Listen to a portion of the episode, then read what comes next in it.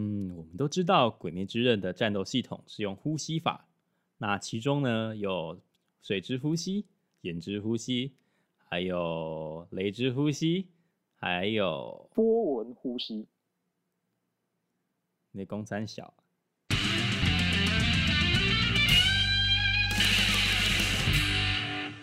欢迎来到我们全新的一个节目《BD 大保健》，我是 Steve。那关于这个新的系列呢，将由我跟建宇来介绍一个我们各自喜欢的东西，也有可能一直做下去啦。反正就是我们的新系列，希望大家多多支持。对，那我希望大家支持。对，你要你你你你是不是？好，我怎么样？没有，我们我们开始，我们开始，我们郑重的开始。那这个系列是第一部嘛，也是我们一个试作型的节目。那今天呢，我们非常我们非常荣幸的请建玉来当我们的首播介绍的人。好，好，那你今天要介绍的题目是什么呢？哎、我今天要介绍的是《JoJo 的奇幻冒险》。九九的奇幻冒险。九九，哎，你确哎定吗？那个世界观很庞大，那个比《鬼灭之刃》还要屌。你这样就有点引战哦。那作品本身是没有所谓优劣之分啊，不过它在于日，它在日本漫画界的地位是所谓非常举足轻重的。何何谓举足轻重？它其实它影响了整个呃宅圈文化，就是该怎么说，很多的很多的动画、很多漫画，那其实呃会不经意的，就是去引用到可能 JoJo 里面的名字。所以你是说这部漫画《JoJo 的奇妙冒险》，它的本身就是影影响整个日本漫画界一个非常重要的一个，反正它是一部很很传奇的作品，就对，各个各个经典都会引用它，这样子。对，这么而且它在于它它在所谓的艺术，它其实有一定的艺术价值啊。JoJo 的奇幻冒险，它的呃，它有在巴黎的罗浮宫办过办过展览。哦，罗浮宫哦，跟欸蒙娜丽莎排在一起 你你对说那个奇怪的站姿，然后在 蒙娜丽莎的旁边是吗？啊！对对对对对，呃，有，就是就是有在罗浮宫办过啊，就是我们可以可以看到它的所谓的艺术价值。对，就是我还我还是要跟听众朋友说一下，就是嗯 JoJo 的奇妙冒险呢，它这部漫画的画风非常的特别，对，就不是一般人能接受的，就是这种这评价很两极啊。就像如果我把这个画风拿给我女友看，她看到之后说不要这个好丑，我不想看，她第一个反应是这样子。其实其实不是所谓丑啊，它是它它是相对写实，但是写实中它其实它有有强烈的所谓个人风格。我们可以发现，就荒木荒木老师他其实他在画他在画人物上面，他是有一定的追求，人物的轮廓啊、造造型啊，以及肌肉线条，这其实都是他非常注重的一个一个重点。是吗？他不是他越到后面就越画越偷懒这样子。呃，没有没有，当然没有。对啊，那史蒂夫你你有你有看过《JoJo 的奇妙冒险》吗？呃，我本身是动画党啊，就是我只看动画，好像出到几部啊？四部啊，呃，四部。四部嘛，对不对？你你对 JoJo 的印象大概都是什么？就是各种奇妙的站姿啊，还有各种嗯 奇妙的台词。气哦，台词。哦，说到台词，就是 JoJo 的台词，对，他他是也很特别是一个很特别，嗯就是他会把那个接下来自己要做的事就讲出来，很像智障，可是很好看。我不知道为什么，它整个剧情这样流排下来，就会觉得哦，好像看不完，我会一直想看下去的感觉。嗯是是。一个非常神奇的作品。不过就是，嗯哼，不过就是说到 JoJo 的奇妙冒险，我们第一个想到的大概就是替身。哦，对，替身嘛，替身。替身是什么？什么啊？大家都知道的白金之星啊，什么时间暂停，或是大家常常听，就算没有看过动画，没有看过漫画，大家也知道什么欧拉欧拉欧拉木达木达木达之类的。没 有没有，我觉得还是要跟听众解释一下这是三小。哦，好，对，那所谓替身，哦，所谓替身就是呃，《JoJo 的奇妙冒险》里面就是有一个设定，就是说，哎，他们他们是里面的角色都是替身使者，就就是就是他们的身体里面会突然战斗系统冒出一个背后灵，嗯哼，对，冒出一个背后灵，然后呢会攻击对方，然后他们会有所谓的呃特殊能力。那其实，在《JoJo 奇妙冒险》之出现之前，其实是没有这种战斗系统。在我们现在看可能会呃很常见，比如说什么游戏或是动漫的主角啊，然后呢一发功，然后呢他背后就跑出一只怪兽出来。那其实这个概念其实都是从《九九奇妙冒险》呃第三部开始才才有这个概念，然后才慢慢的影响到后面的呃 A C G 圈。所以他所以就是说，呃，对，所以前面有说到，就是说它它其实影影响影响非常非常的深刻，就是这也是其中一点。对，啊，所以那但是你刚刚提到它的嗯战斗系统，就是它替身是替身是他们的战斗系统，而且从第三部开始。那第三部是是之前的战斗系统是什么？哦，第三部之前的话就就没有所谓的替身，第三部之前就是所谓的波纹呼吸，就是类似波纹气功啊，啊，波纹气功法不是。拿着刀，然后这边呼吸之后就会砍出水花之类的。呃，不是不是，那那个是那是别的东西。好，那我们说这个就要从呃九九第一部幻影血脉呃开始说起。嗯我九九第一部幻影血脉剧情主要就是主角乔纳乔乔纳森乔斯达，就也简称九九。对，哎，没有，我觉得你要九九我要讲他你要讲一下为什么嗯九九的奇妙冒险是叫九九。哦对啊，因为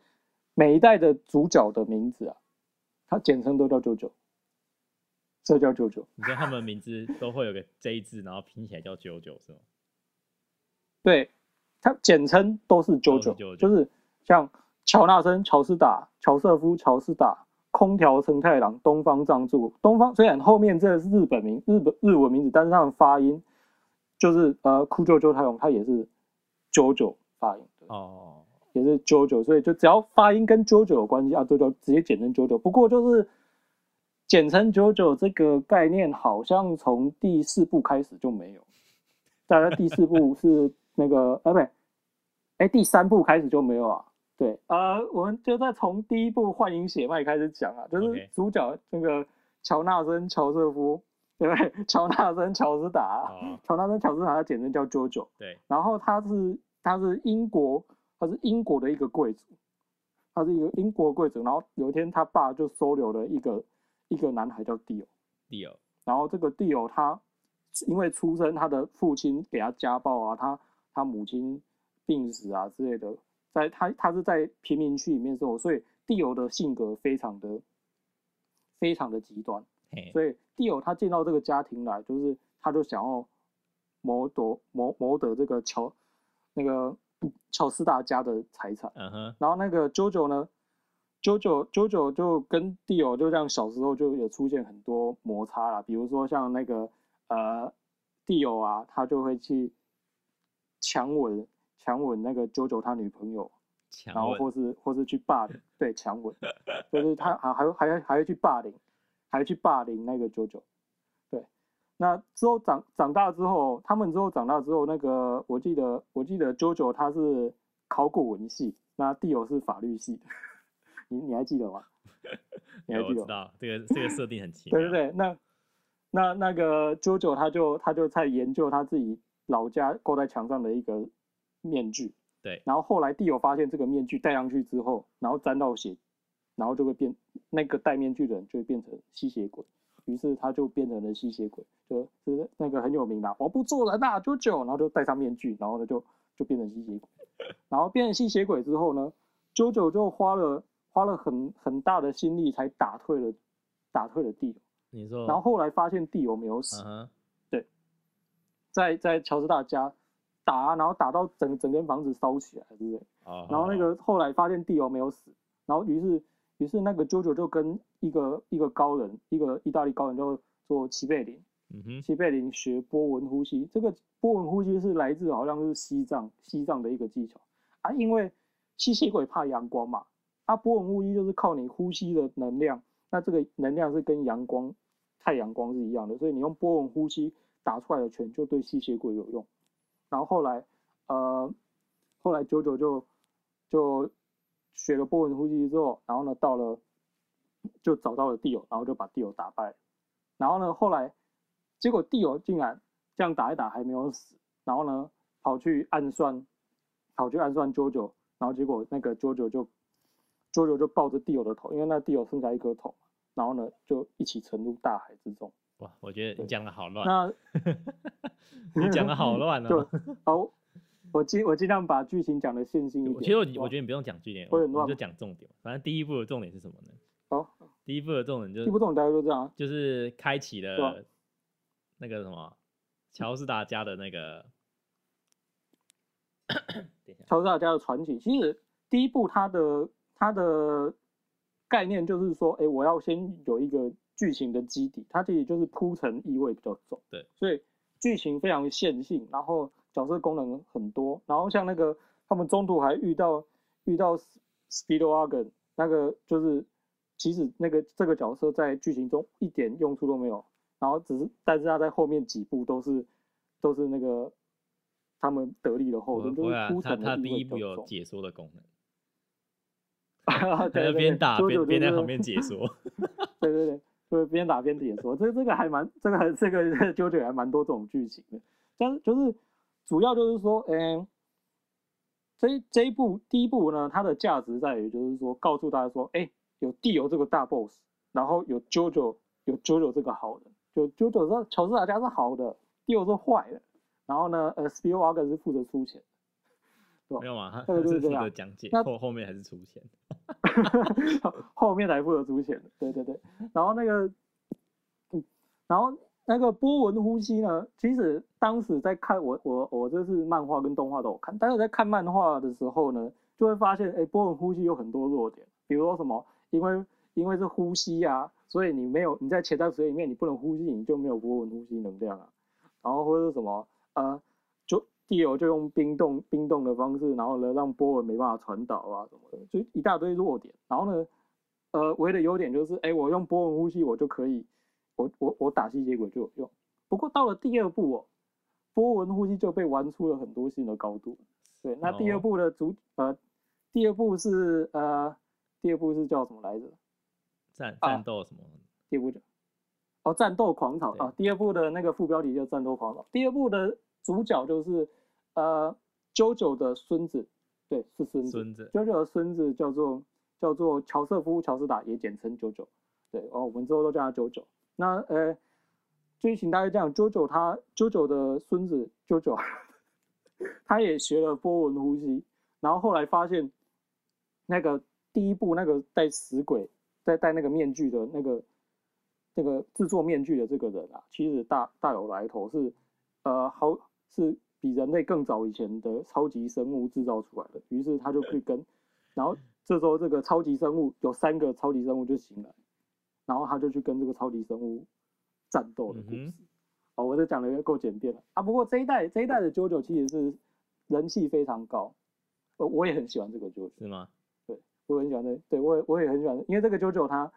他很幽默，就是他他就很实价，像像有一幕就是有有一个吸血鬼跑去找他，嗯哼，有一个吸血鬼跑去找他，然后结果讲不到两句话，然后那个那个九九就从从裤子里面掏出一一个机关枪，然后开始扫射，开始扫射，然后射一射之后，射一射的时候发现那个吸血鬼没有死，然后我就说好，那我只能用这一招了，然后就逃跑，你给路打哟，我就跑走了。三小。就这个九九就是比较有趣，比较比较人性，就是因为第一部的九九它太太像色魔，就是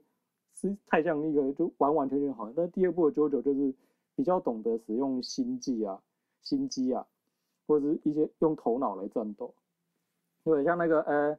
像呃，他还会装死啊，就是第二部的九九没有那么强，但是他的他他的剧情很有看点。嗯，那像 S D，我记得你有看过动画嘛？对啊，你你第二部里面你比较印象深刻的剧情是什么？比较印象深刻的剧情是不是？对对哦，你说他开启了女装的时代，对我知道那个我很印象深刻。你你最印象深刻就是那个他穿 JoJo 他穿女装混入德军总部的时候，好，我我我带了我带了龙舌兰过来，你们要喝吗？讨厌你怎么看得出人家是假的？然后呢，那个德军就是说德德德军就说快快点，呃，就就拿枪指他，就说，呃，真不愧是德军，竟然识破了我的女装。他他妈 超好他他笑长那样子，对，然后你想要一个肌肉男，然后穿女装，然后然后还还化妆，然后呢说真不愧是德军，竟然看破了我的女装。其实我告诉你，呃，，Jojo 里面我最印象深刻的剧情啊，大概就是那个呃，他在跟他在他在跟那个吸血鬼战斗啊，然后战斗完之后，那个那个 boss 就打赢了，打赢了那个舅舅的妈妈，然后呢就把舅舅妈妈的脚拿起来，然后在那边弹吉他，然后一边弹一边 win win win win win win，然后就看起来超超级智障，超超超嘲讽。反正就是反正九九九这个系列，九九这个系列，他会有很多莫名其妙的多莫名其。妙的动作。对对对，那哎，你有喜哎九九九九九第二部里面你最喜欢的角色是？最喜欢的角色、哦，其实第二部我觉得还好，没有到真的一个让我很喜欢的角色。硬、哦就是硬要说的话，就是就是那个二乔，就是二代九九，他其哦就跟你一样，二代九九他其实蛮哦，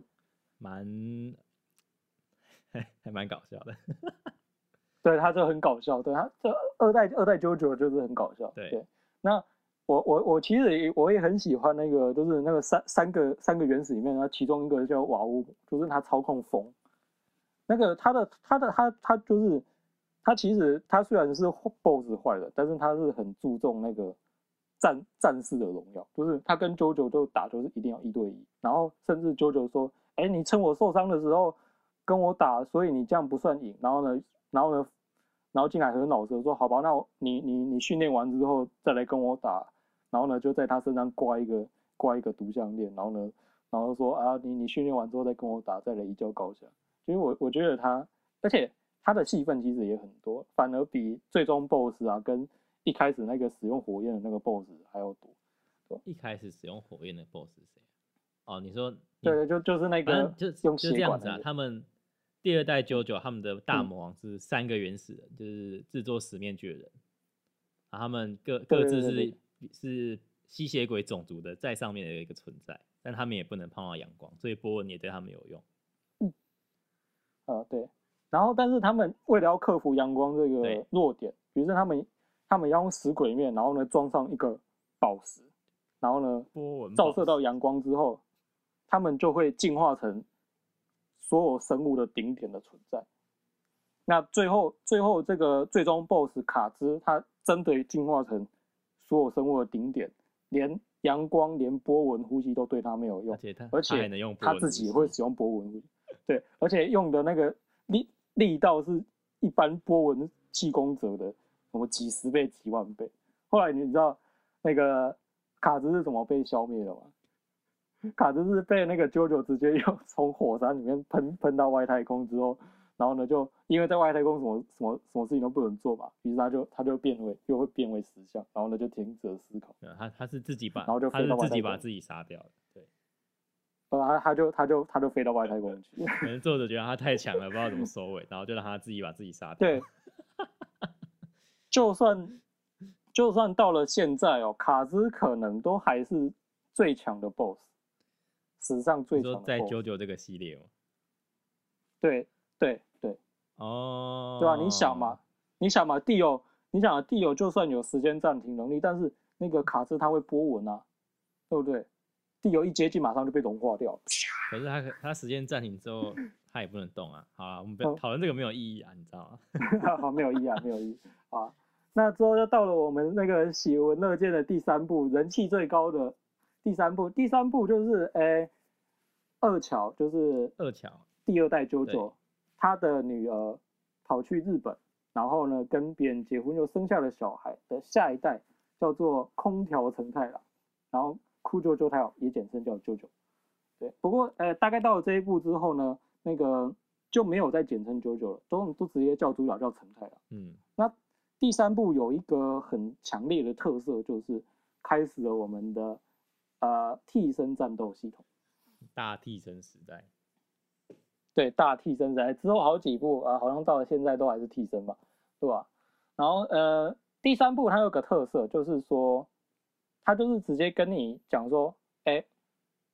它的剧情就是直接跟你讲说，呃，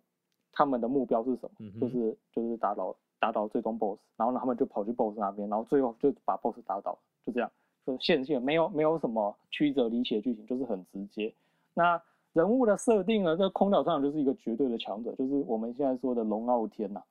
就是看到谁就把谁打爆的那种。对，那他的个性也是呃，人人气中也是算非常高的，非常强烈的。但所以说，呃，如果听众们想要呃入坑《九九的奇妙冒险》这系列的话，其实直接从第三部开始看，那个呃娱乐效果是最好。对，娱乐效果是最好，而且也是最容易入坑的。如果从一二部开始看，一大堆人看到一半就不想看。那诶，那呃，第三部的剧情大纲大概就是说，诶，成太郎，成太郎发现他有一个替身，嗯哼，然后这替身叫白金之星，然后然后呢，就是白金之星也没有什么特别能力，就是打架很强，就打架很强，但是射程很短。然后呢，然后后来后来因为那个地友啊，地友他在他呢在海底嘛，然后呢就跟那就他原本只剩下一颗头，然后到最后他把第一代九九的。身体抢夺过来，复活了，然后呢？所以那个什么，然后呢？金而让所有乔斯达家族的血脉都觉醒了替身的能力。那二乔，二乔那个乔瑟夫他也觉醒了隐者之子这隐者之子这个替身。然后呢？但是二乔的女儿因为身体太虚弱了，所以身上有替身反而反而会反而让他得了重病。于是呃，那个。乔瑟夫二乔，呃，二代九九就跟那个成太郎还有他的同伴一起去，一跑去埃及要去把地友杀掉，然后呢终终结这个替身替身的催化催化作用。那 Steve，你那个二代呃不对三代的《九九奇妙冒险》里面，你可能你最喜欢的角色是什么？其实我跟老师跟你说了，好好好，就是。那个硬要说的话，其实我蛮喜欢 Dio 的。Dio 哦，Dio 很多人都喜欢，很多人都喜欢 Dio。Dio 是从一代就出现了坏的，然后延续到三代。对。其实他的影响力一直到后面都还有，一直到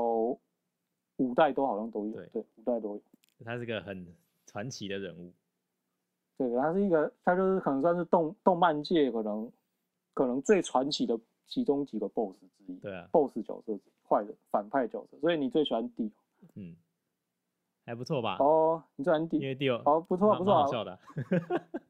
呃，对对对，然后我我我我蛮喜欢那个波鲁纳鲁夫，就是波波，他们这就是主对波波，就是那个主角的主角的那个同伴之中啊，有一个有一个有一个德国人，他是他叫波波，对对啊。他是专门在搞笑的，他专门在搞笑。对，他就是我，因为只要出现波波的剧情哦，然后都很好笑，所以我会觉得我觉得波波，我我就很喜欢波波。我倒觉得第对吧？我就倒觉得那个第三代的主角搞不好是波波。呃，对对对对，有一点有点抢尽风头感，因为因为波波出来嘛，啊才才会出现危险，要不然陈太阳出来都是直接把对方打爆啊。我觉得最夸张的还是那个打那个 Justice 那那那一集，就是那个。敌敌人的那个替身是一一团雾，笼罩整个城镇。然后白金之星怎么打赢呢？直接吸一口气，然后把那个雾吸到肚子里面，然后呢，对方就死了。让对方窒息，然后输掉。对，那对方就窒息而死，超级好笑。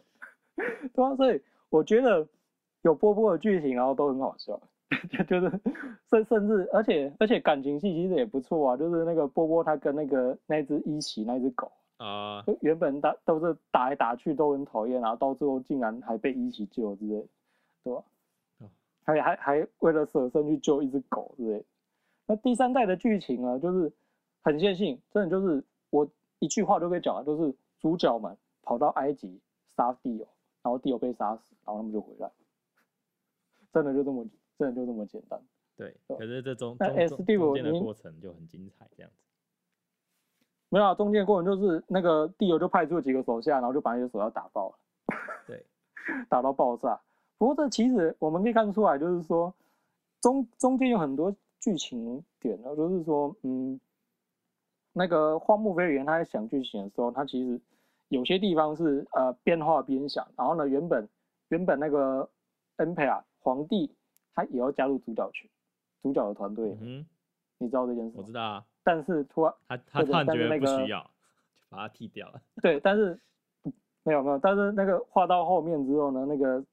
那个画木就觉得哎好像不太好，然后呢又又把它剃掉。所以我们可以发现，那个皇帝的剧情啊，每次出来也也都是出一开始出来，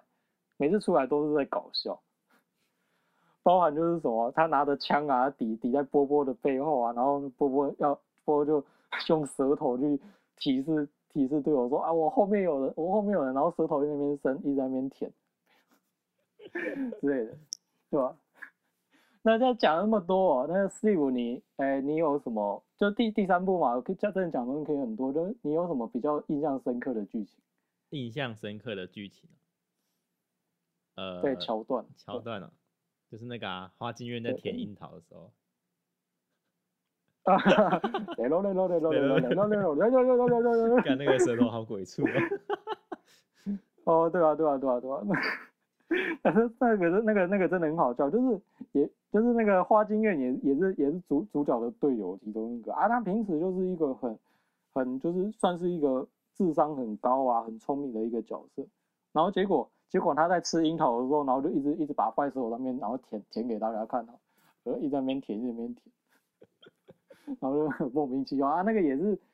其实每个场面都是非常有名的啊，就是对那个。就是很很多啊，都都已经变成迷音流流传到网络上面，就算没有看过动画，大大概也知道那是什么东西。没错，对。那花京院其实，花京院跟布鲁纳尔夫其实一直都有一定的人气啊。啊，像花京院，他在最后他他是牺牲掉了，然后他为了要他为了要拆出地友的，他为了要破解地友的能力，嗯哼，然后呢，所以就说，接着把地友半径二十米的绿宝石水花喷射，然后就喷出来，然后那个地友就。扎哇鲁斗，然后就把时间暂停，然后就直接冲过去，然后就西内卡 Q，然后一拳呢就把就把那个花京院揍飞出去。然后那那一幕真的就是很多很多花京院的那个粉丝啊，都都都都都会那个感情都会被触动到，我直接哭出来这样。不过就是对哭出来，对对对。那我跟你讲，地友他其实他地友，因为他觉醒了。所谓的替身能力啊，嗯哼，他觉醒的替身能力是扎瓦路斗，扎瓦路就是时间暂，他可以时间暂停个两三秒，对，两三秒，然后到到后面他吸了他吸了二桥，呃，二代九九的血之后，他可以停止到九秒，然后呢，就他停到九秒的时候呢，那个什么，那个他就是他能够停到九秒，然后就停止九秒，然后呢，他没有马上把陈太郎杀死，就是在陈太郎面前那边跳。在在 跳，我在那边这边炫耀自己的能力。哎，我现在很嗨，然后哎，我就我还可以继续把时间停止下去呢。那你觉得怎样？然后呢，结果到了七八秒的时候，那个地友就消失了。然后就陈太阳，陈太阳不知道发生什么事啊。然后到第九秒的时候，地友竟然搬了一台压路机过来，然后呢去砸那个，去砸陈太阳。然后就就有一个名场面啊，就说啊，罗多罗伊达。然后那个陈太阳就就开始开始用白金之星打打打打打打，然后那个。地友就也也也也用时间里面打，打打打打，哇哇哇，然后打打打打打，然后陈太阳就被压死，对？我天啊！然后后来陈太阳是怎么打赢，对吧？陈太阳是怎么打赢地友？陈太阳是怎么打赢地友？陈太阳是直接直接就说啊，看来看来那个是扎瓦鲁罗跟我的白金之星也是同样类型的替身啊。然后呢就然后就学到了地友的能力，然后呢他他也可以时间暂停，然后就就打赢地友。对，所以就是我们可以看出。我们可以看出第三部呢，第三部有个重点，就是陈太郎他是最强的人，他是无敌，就是所谓的龙傲天，什么都可以学。但是他跟，对对对，什么都可以学，什么都可以学。你说你遇到你打不赢的敌人，就说啊，看来我的百金之心应该是同样类型的替身的，然后就学到对方，就就挺挺莫名其妙。不过就是，呃，比起市面上一些所谓龙卖龙傲天啊，卖爽，就是。爽翻啊，爽漫或是爽文啊，其实我觉得陈太郎跟这些角色不同的地方是他的气质就是配得上他那一份强大。他他这个角色的气质配得上他的强大，是这样。你看你有看过陈太郎还是？对了，你看你有看过陈太郎还是吃瘪嘛？几乎没有，几乎没有。对，几乎没有。对吧？有啦，就是下一步的时候。哦，下那那是下一步的下一步的事，反正对吧？总总体而言，这一部就是在讲主角很强这样子。哦，对对对对对，那到了下一步就是哎，我们的下一步的主角就是东方藏柱，嗯哼，然后呢，他名字也简称九九。不过这一代也是也是一样，就是都是直接叫他藏柱了。对，那那个呃第第三呃第四代它也是呃不灭钻石，它就是它的剧情反而就是比较日常这样，比较日常这样。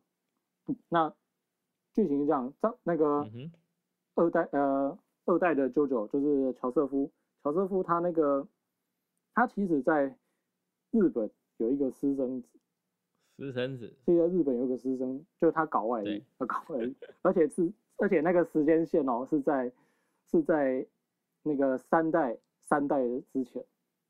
所以那个时候他们在打地偶的时候，藏柱藏柱已经已经已经已经是一个小孩了，五六岁反正就是我们第二代主角在日本搞外遇，生了一个第四对对，私生子。生子，他就是第四代主角。对对对，然后他也是拥有乔斯达家的血嘛，嗯哼，然后呢，然后呢，也也在也在地友被讨伐的时候得到了替身的能力，然后他的替身就是就是可以把东西修好的把东然后东西打碎之后这一代。对对对对，也也打碎它再修好，只要只要摸过的东西都可以把它修好，但是不能修好自己，不不能治疗自己。嗯，对，然后那个第三代的剧情就比较日常向，比较微缩，他们就是比较多的日日常剧情。就是那就是春日出春日现的角部防卫队的剧情。对对对对对，这种这种就是大概就是这种感觉。不过就是我觉得，呃，历代历代舅舅的剧情里面，大概到呃到第五部啊，嗯到第五部的时候，到第五部都是所有剧情里面处理最好的，我觉得大概就是不灭钻石这一代。这一代，对这一代也也大概就是说，剧动画的话，我是最喜欢不灭钻石，因为总它它剧情安排的好看。嗯，好看，对不对？对，而且他的那个大 boss 也就是也就只是个连环杀人犯而已。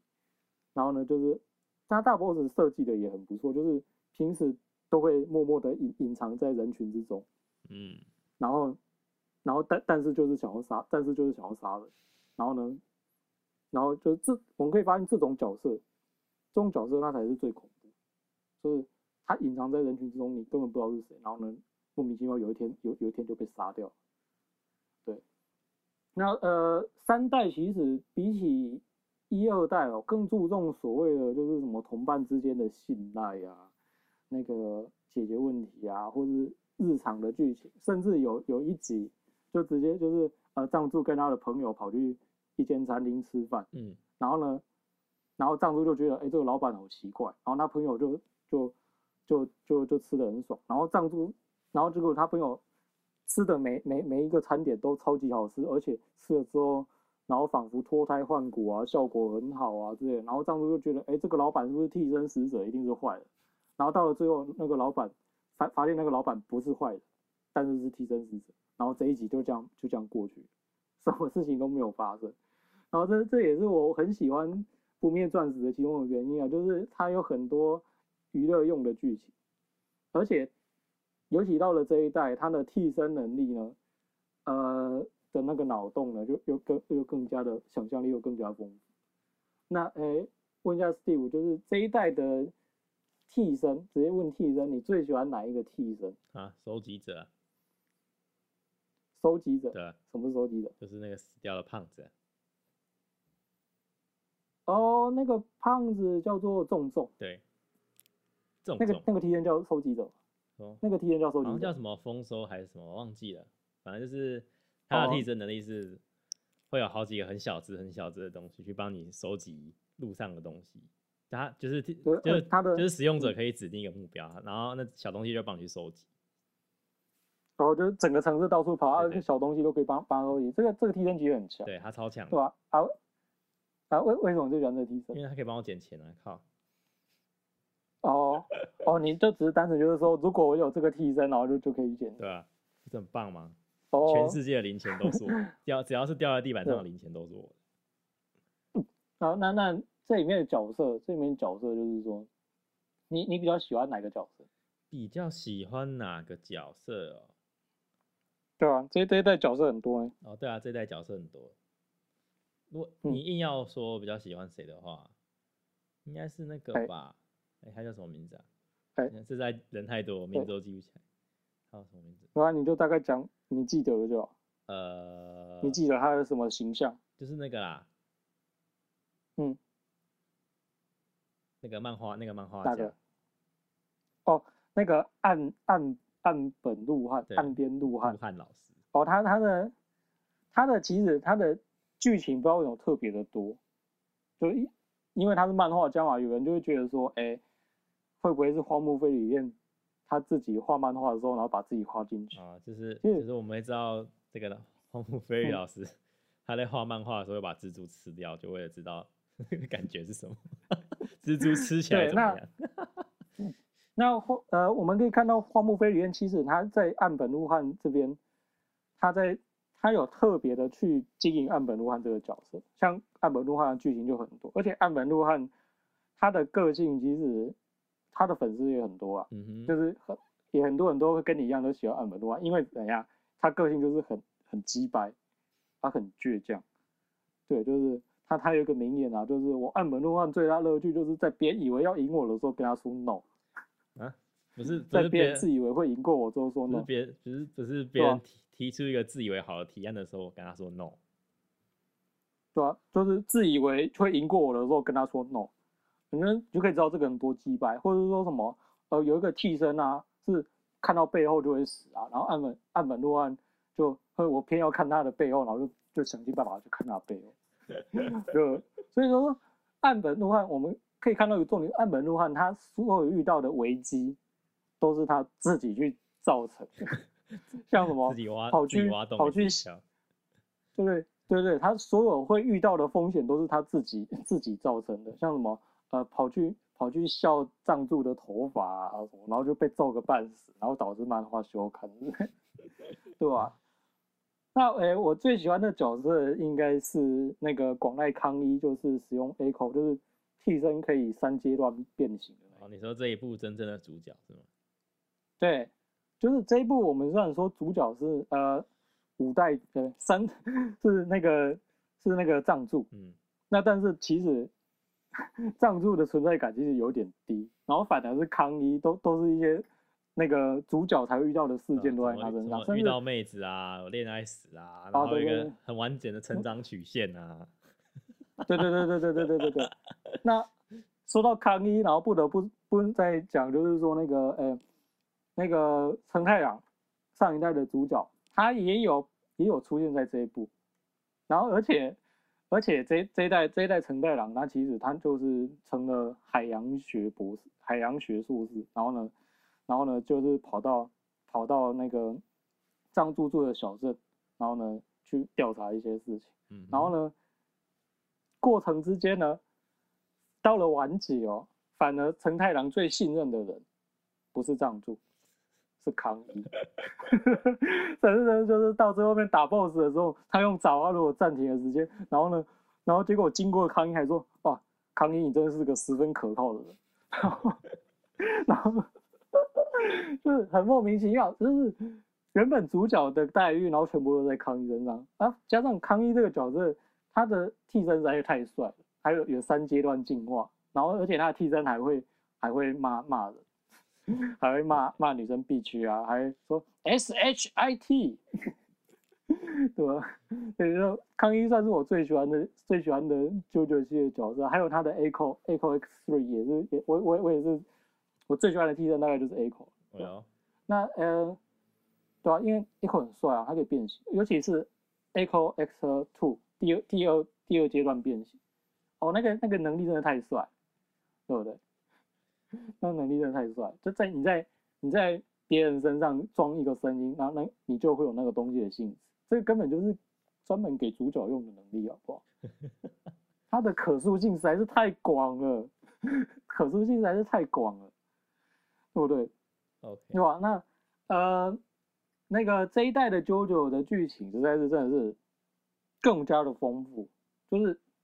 呃，嗯，基本上你要说星辰远征军的剧情，星辰远征军的剧情，它可能很多我们我们看的每次人生，但是不一定记得。但是呃，这一这一代的剧情真的就是几乎几乎所有都让人印象深刻。就是那对每个啊角色的刻画都很深的意思。哦，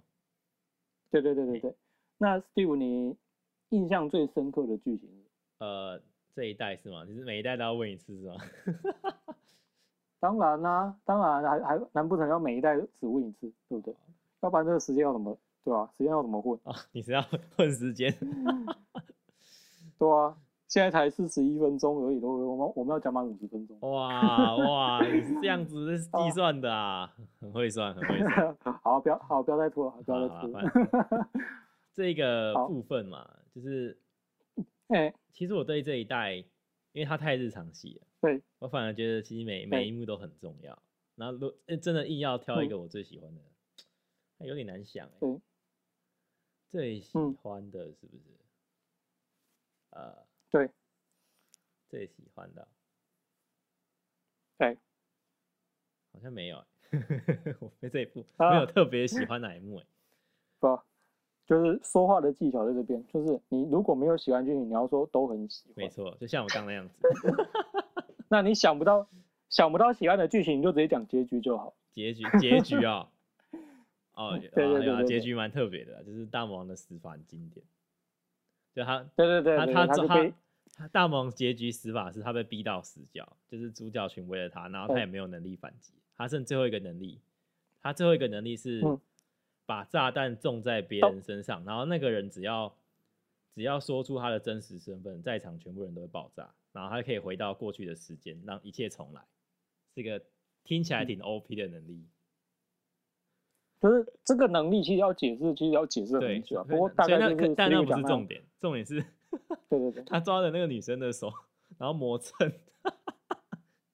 哦，就是就是那那幕很经典的场景嘛，他说他他说他勃勃起他说他从小时候看着蒙娜丽莎的画，然后看着她的手，说有点害手交叉的虽然有点害羞，但是我勃起了。虽然有点笑，虽然有点笑，但是我勃起，就是呃，对，然后就他他这样，然后就就被救护车 从后面头碾碾过去，然后那个什么，呃，我的话，我我我最喜欢的剧情大概就是那个最终 BOSS 啊，他他我刚才有讲过，那个 BOSS 的的最强大的能力就是让一个人时间一直不停的倒转。一直不停的倒转，只只要讲出自己的身份，然后时间就会倒转回来，时间就会倒转回来。嗯那然后他一开始是把这个能力种在一个小学生身，上，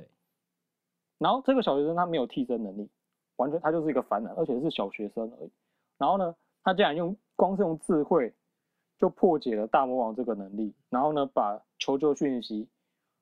送去给那个藏柱藏柱他们来救自己。那这一幕是真的算是，呃，我第一次看动画，然后呢发那个斗智戏、智斗系的，就是纯粹是斗智商的。嗯，我我觉得可以算是一个巅峰，真的就是纯粹靠智慧去打赢一个有超能力的，哇，这算是我最喜欢的剧，真的啊！哦，你当时看没有这种震撼感吗？当时看啊，纯粹是靠智商，觉得很对，纯粹是靠觉得很神奇啊，真的很神奇哦，对？很神奇，哪里神奇？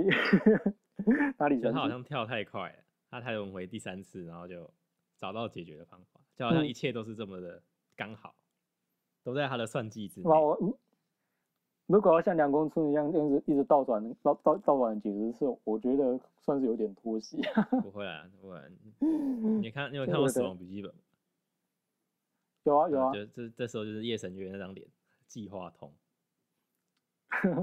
哦，对，说到死亡笔记本，就是说，如果说到就是纯粹斗智商的话，爽笔记本其实前面几集我也觉得哦，真的就是那个我的智商有被震撼到，哇，原来可以这样啊！不过到后面就是觉得啊，这感觉就是硬掰的感觉。我觉得很多人都觉得就是说，他后面剧其实也不错啦，但是就是我我觉得我觉得爽笔记本就是纯粹有震撼到我智商的，大概就是前面前面那一部分，大概到 L 十那边，嗯，后面我就觉得后面就开始烂。对，也不是烂呐、就是感觉因为 L 死了嘛，就是硬要给他一个结束的感觉，就是我们我们要把夜神月杀掉，好，我们想两个角色去刺杀他，好的，对啊，这是死亡基本的事情，这个以后的有以后有机会再说。然后那个确定的，不要再挖坑了，我跟你讲。有机会啊、我们这一集是所谓的我们有分上，我们这个滴滴大保健嘿嘿，是分上下集嘛，应该会分上下集吧。我们不是说，对对对，我我们到时候标题就要写上下集。哦那我们分上下集，就不是说以后就不会出了，就是说，呃，如果反应良好的话，那我们之后才会出，对，我们之后才会再出。好，那呃，我们话题这样转回来，哎，我们之后再下一步，下一步这一步就是我比较不熟，黄金之风是地友，他其实在当时复活的时候，等一下，你为什么下你为什么下一步比较不熟哦，下一步不熟，原因是因为我我看不下去，哈？真的就是动画部分，就是动画部分，就是说，嘿，呃，剧情剧情真的太跳痛，我我看不下去，尤其是主角的能力，我蛮有意见，就是哇，这样也行，这样没办法说服我，那所以我就没有看下去。不过就是对前前前几代的能力都有说服你就对了。对，前一代呢足够说服，但是这一代黄金之风，呃，乔鲁诺·乔巴拿的能力，他已经太夸张了，就是无限上纲的感觉，无限上纲的感觉。那这个等一下再讲，那那个那个我不看的那个点了，等一下再讲。那那个黄金之风，他就是地友，他其实刚复活的时候还跑去跟日本一个日本人生了一个一个小，孩，莫名其妙生了一个小孩。这个这个这个小孩就跑到意大利，所以故事故事的舞台在意大利。对，然后这一代的特色就是，他虽然有乔斯达家的血统，因因为嘛那个地友他的身体是一代九九的身体，对 不对？有乔斯达家的血统，有乔斯达的血统，但是他是地友的后代。那地友就是乔斯达相对于地友就是一个正邪对立的存在，正邪就是这一代就是反而就是这个主角他是地友的血脉。嗯，那虽然他跟地友，他他他跟地友也没什么关系啦，不过就是说，呃，剧情是这样，他那个波他就是他也有替身能力，那他的替身能力就是，呃，我想一下，黄金体验嗯，黄金体验的能力就是比较笼统啦，说他可以为打过的东西注入生命力，然后把它变成生物，嗯，把它变成生物。那如果别人去打这个生物，那他自己有那个伤害就会反弹回来，反反弹到那个人身上。对，但但我这样讲没错这？个设定到后期就没有用。就没有再用啊，就没有再用啊，对吧、然后那个，然后还有很多啊，什么，因为是能量，因为是可以注入生命的能量嘛，对，啊，打那个，然后那个人的思维就会加速，但是他的身体还是慢动，他身体还是没有加速，他思维会加速，就是说他的身体才做到第一秒要做的事情，他的思维已经跑到三四秒去，就这个就很笼统了，这个就，所以我就说，我就说这一代的 JoJo 的主角这个能力就呃很多地方没有办法说服。那我不看那一点就是说，嗯就他有一次啊，为了去救自己的同伴，为了救自己的同伴，然后呢，他手上就感染感染到了病毒，对没有办法治愈的那种病。对，然后后来，后来等到同伴都获救之后呢，他就说啊怎么办？怎么办？那个那个乔鲁诺你会死啊？然后那个乔鲁诺说没有关系，我在现场留了留了一个我我用砖头，我把砖头变成一条蛇，我在现场留下这一条蛇，然后他就把蛇，他就把蛇，他就把蛇嘿，切开，然后呢就说这个是血清，然后就插在身上，然后就治好。诶，其就我我我我就完全跟不上这边剧。其实他这样，我说啊，这个是他他血清是解药，他这样然后插虽然后扯淡就治好，了。可是他是有考究，就是他有说原因，什么原因？就是就是说他在那，就是先说好这个毒气是一个替身的能力，就是它会它会散发出有毒嗯的病毒在空气中，可是这可然后主角就是在砖头，他就注入生命能量到砖头里，然后砖头变成一只蛇。对，他的原话是说，这只蛇可以在充满病毒的环境下生存，代表它体内是有抗体的。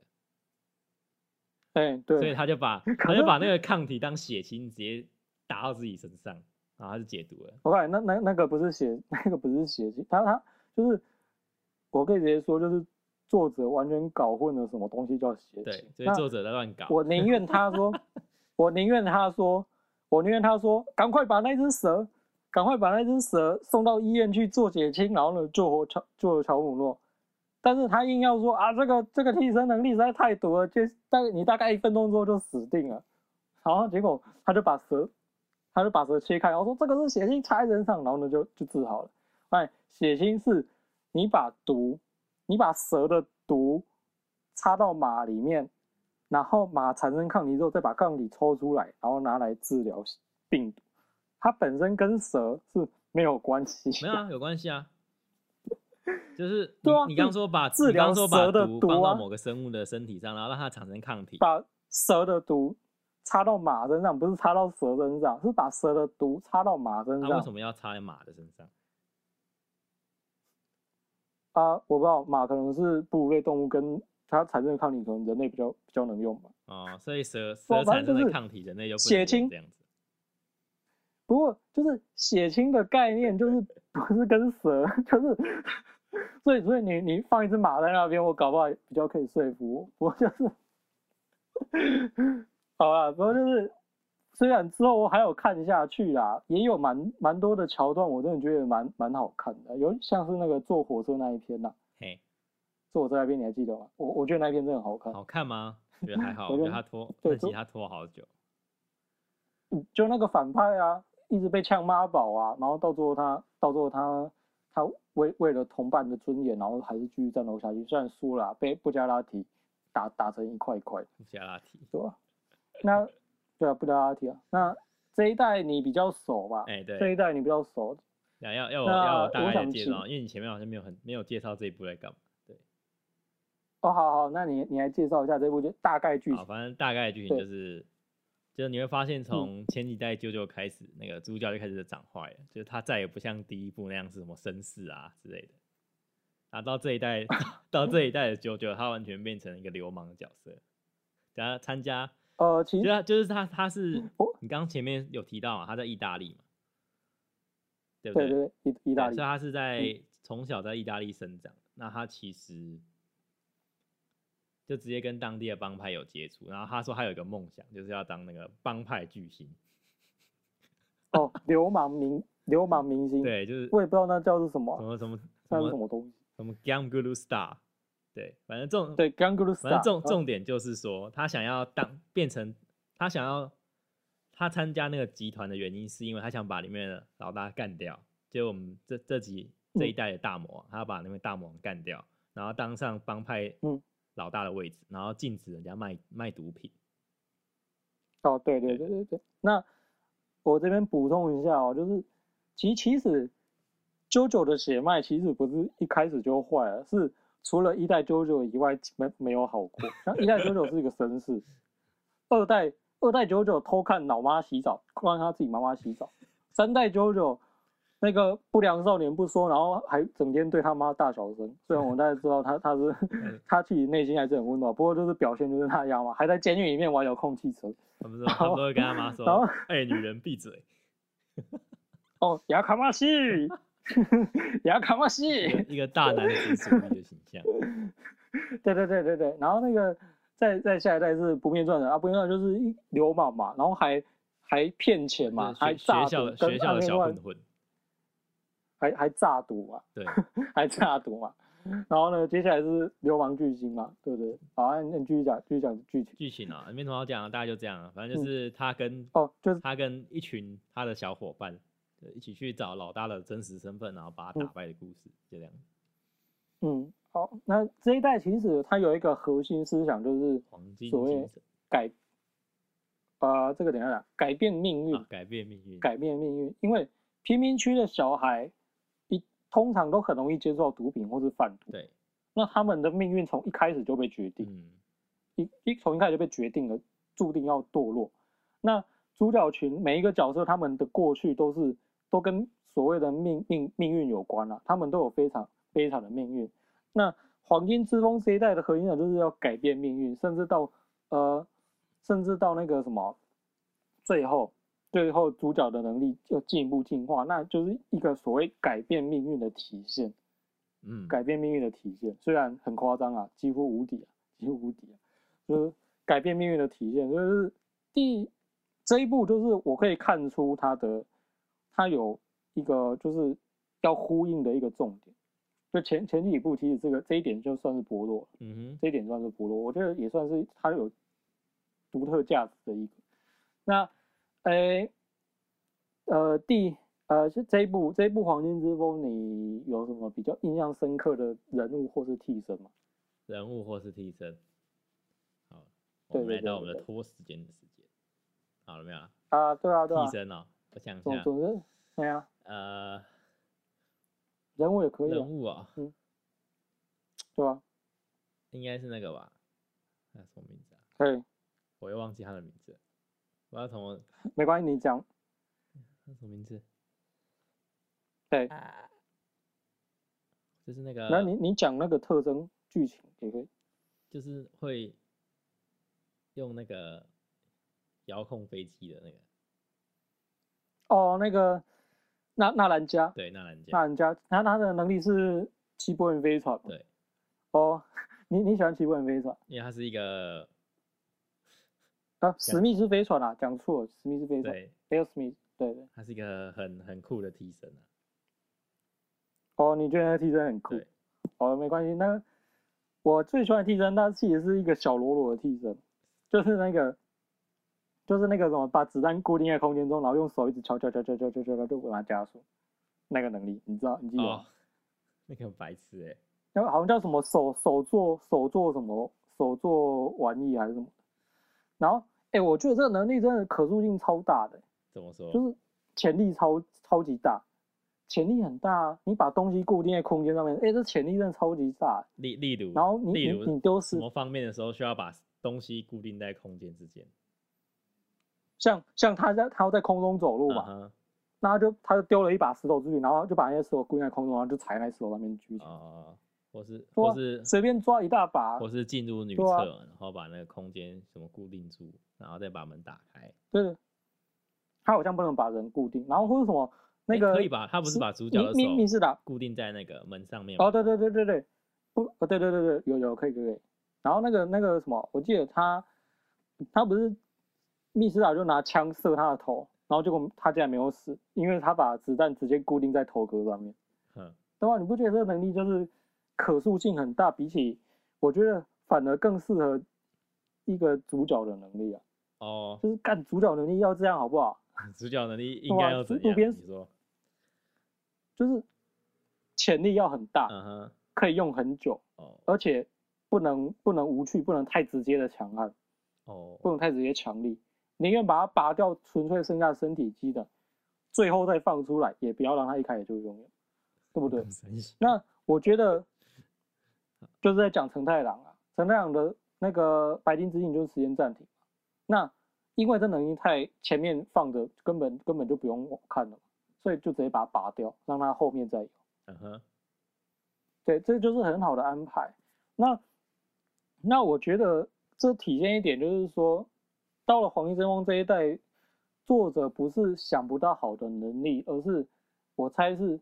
他在剧情上面考量，会觉得呃让乔鲁诺用这个黄黄金体验能力会比较好，而不是做成别的应用更广的能力，因为毕竟我我讲说他他有首尾呼应他那个核心思想。嗯哼，对不对？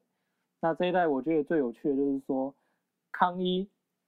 陈太郎拜托康一跑来意大利去调查乔鲁诺，不是 不是拜托藏助，是拜托康一，你就知道你就知道那个不灭钻石的主角叫不灭主角 主角是谁？藏住藏住，我 是抗议，不，是康是康一，对吧？然后那个，对吧？那这一代的剧情你比较熟，你会不会讲一个你比较喜欢的剧情？我比较喜欢的剧情啊，嗯，诶、诶、好了，其实我比较熟，对。可是这一代比较喜欢的剧情，我想一下哦，我想一下，嗯，硬要说啦，比较喜欢大概就是，也不能说比较，它是一整段欸，就是他在他在描述那个主角群是怎么聚集在一起的那个过程，那他几乎前几集都在做这件事情。就是他哦把我记得那一段蛮好好几段啊，就是他把每一个人的故事都演出来，然后再讲他们的，啊，他们就是主角的主角群的，就是那个主角，他不是核心人物，核心人物反而是另外一个，就是我们刚刚嗯。讲的布加拉提，他是啊，对对对对这是主角刚进入组织的，像是上上司嘛，对不对？上司，啊，对上司上司对，就是他他有在讲他怎么把这个团队聚集起来的过程，我觉得还蛮好看，啊。就是哦他有把每个角色的遭遇跟他们为什么会有这种替身，诶、也不是说替身啊，跟替身没有关系，就是他们为什么会有这种能力的过程有刻画出来，就会让你更哦了解对，那每就是他们他们的思路啊，跟一些会做错的反应是因为什么事情。嗯，哦，我觉得，我觉得我看过大概最震撼的剧情，大概就是主角第一次他他要加入那个帮派嗯嘛，哼，然后呢，帮派就要给他一个测试啊，对，然后呢，叫他拿着一个打火机啊，对，然后到时候测试完了之后呢，那个那个老大，老大他把老大的桌上旁边的一根香的一一把枪变成香蕉，对，然后然后呢，就那老大要吃香蕉的时候，然后呢就那个香蕉就变回来，然后呢就变成枪，然后就就他就自己扣扳机把自己杀死。哦，那个那个人也不算是我算老大，看过他是干部的其中一个，哦，呃一个干部，一个干部，一个干部，对不。爽的干部。然后我觉得这个算是，对对对，我觉得这个就是，首先首先这一点就是可以看出，就是说，呃，乔鲁洛他他他为了达成所，他为达成目的，他其实不不太不择手段，对，就他觉得这个这个干部是威胁，就就下一秒就把他做掉，然后再来这一这一幕，真的是我觉得《黄金之风》里面对于黄金体验这个能力最经典的使用方式，就是我能，就是我觉得用的很好，哦，很说很说服人 OK 是吗？的使用方式，就是所以所以一开始我对《黄金之风》的印象还不错，我到了那个那个血腥那边，我真的觉得有有点有点看不太下去，好吧，你就不要这样想，不要这样想就看得下去了。反正第四部就是这样觉得很奇怪。它总体的调调就是，就你会看到一个黑黑，就是一群黑帮说自己是很正义的人，然后哦，在执行正义的故事。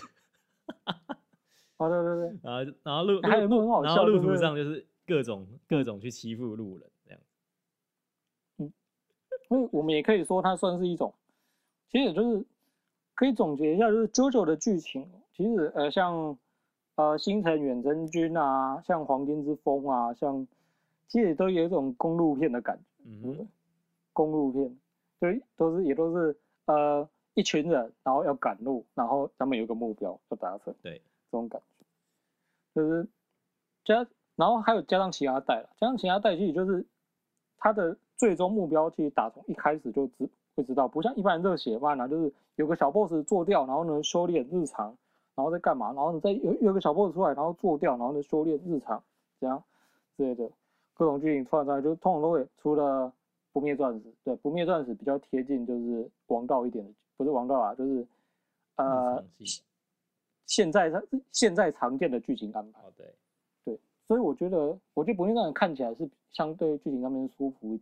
那还有刚才讲过，就是《JoJo》这一部漫画，其实呃一直在传达一个所谓的黄金精神。对，哎，十六，你可以讲，可以解释一下，你觉得黄金精神是什么？黄金精神哦，就是为他人奉献的精对神，是一股正义的力量。不知道原作是这样讲，我我觉得哦还好，偷看我没有偷看，偷看妈妈洗澡我没，有偷看，黑帮，黑帮，黑帮，然后呢，那个不良少年。对对对，其实是这样啦，其实黄金精神这个概念是到《不灭钻石》第四部那个时候才出来，就最后那个那个二代二代的那个乔瑟夫跟那个陈太郎说的黄金精神。嗯哼，那那个啊，我还有想到藏柱还偷过他老爸的钱包，哦还好吧，他老爸他老爸也把他的卡刷爆过啊，其实没什么差。哦也是啊，哎干那个好啊，资产差太多了，好那个，所以我觉得黄金精神是这样啊，就是你行为你可以你可以放大不定，但是你最终面对邪恶，它有一个底线，就是嗯面对邪恶有个底线，而且是而且是不畏强权，不畏苦暗，然后呢直接去面对它，冲在第一阵线的那种精神。嗯哼，我我我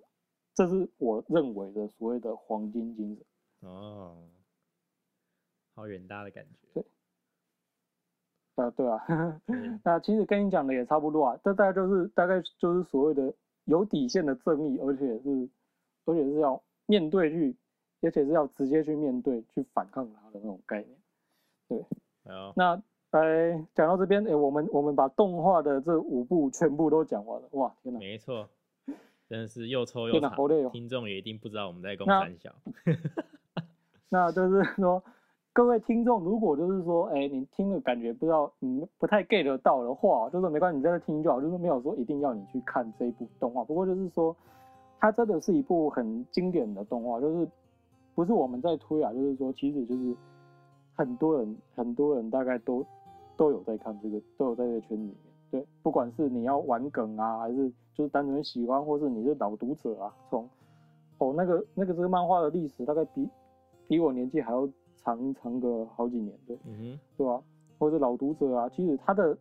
他的受众群也是相对而言非常的广，对啊错，，你可能男男生之间玩梗啊，是吧？像我那个小我好几岁的那个表弟啊，他现在高中生，哎、他也有看过《啾啾》，哇，你就知道这个年龄跨度有多大，对不对？对不对？还有认识一些一些女生啊，也看九九，还能玩九九梗。没错，就是有有些人可能会觉得九九这是什么奇怪的东西，但我我必须很负责任的跟大家讲，哦它是一个对很好的文化传承，就是它是一个非常有对，它已经是一个它是一个非常有文化深度的东西，它不是你们口中的那种什么臭宅啊或什么东西，没有，它非常有深度，它已经是一个文化标志，标标杆哦标，它是志个标杆哦，它有一个对，它有一个标志。然后那个，好，那我们这个差不多也到尾声，那到了最后，哎，你要不要稍微讲？哎，你要不要选一个就是你印象最深刻的《JoJo》里面的迷音，什么名台词之类的，你讲一下。九九里面的名台词哦，它就对啊对啊对啊就就欧啦欧啦欧啦，对。哦，你你讲哇哇，那你有什么话想跟观众说吗？でもコードワード